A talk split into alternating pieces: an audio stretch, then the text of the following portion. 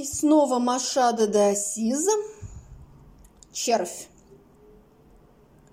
Лилей аромат природный, Омывшись влагой первых роз, Цветок на почве плодородной По воле Господа возрос.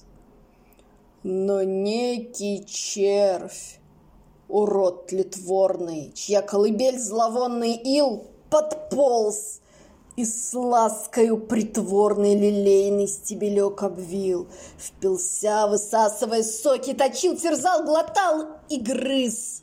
И венчик некогда высокий поник, понуро глядя вниз.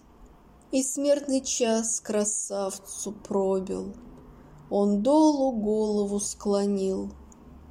Цветку я сердце уподобил и ревность с тем червем сравнил.